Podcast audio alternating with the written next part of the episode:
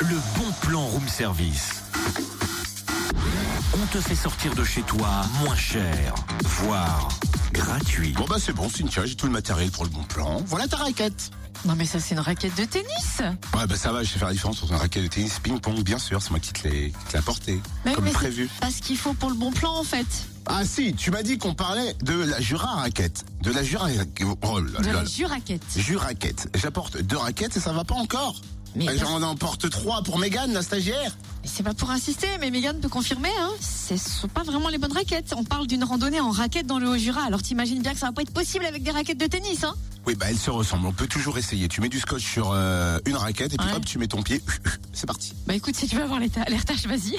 Pour les autres, rendez-vous au Bouchou, dans le parc régional du Haut-Jura, dimanche pour la 21e Juraquette.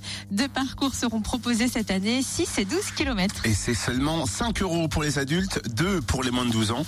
Euh, diverses animations sont prévues pour les enfants, sans oublier une dégustation d'un plat typique du Haut-Jura, la chèvre salée.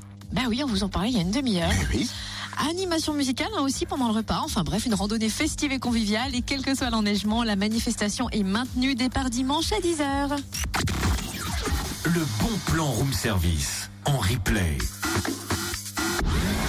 Connecte-toi fréquenceplusfm.com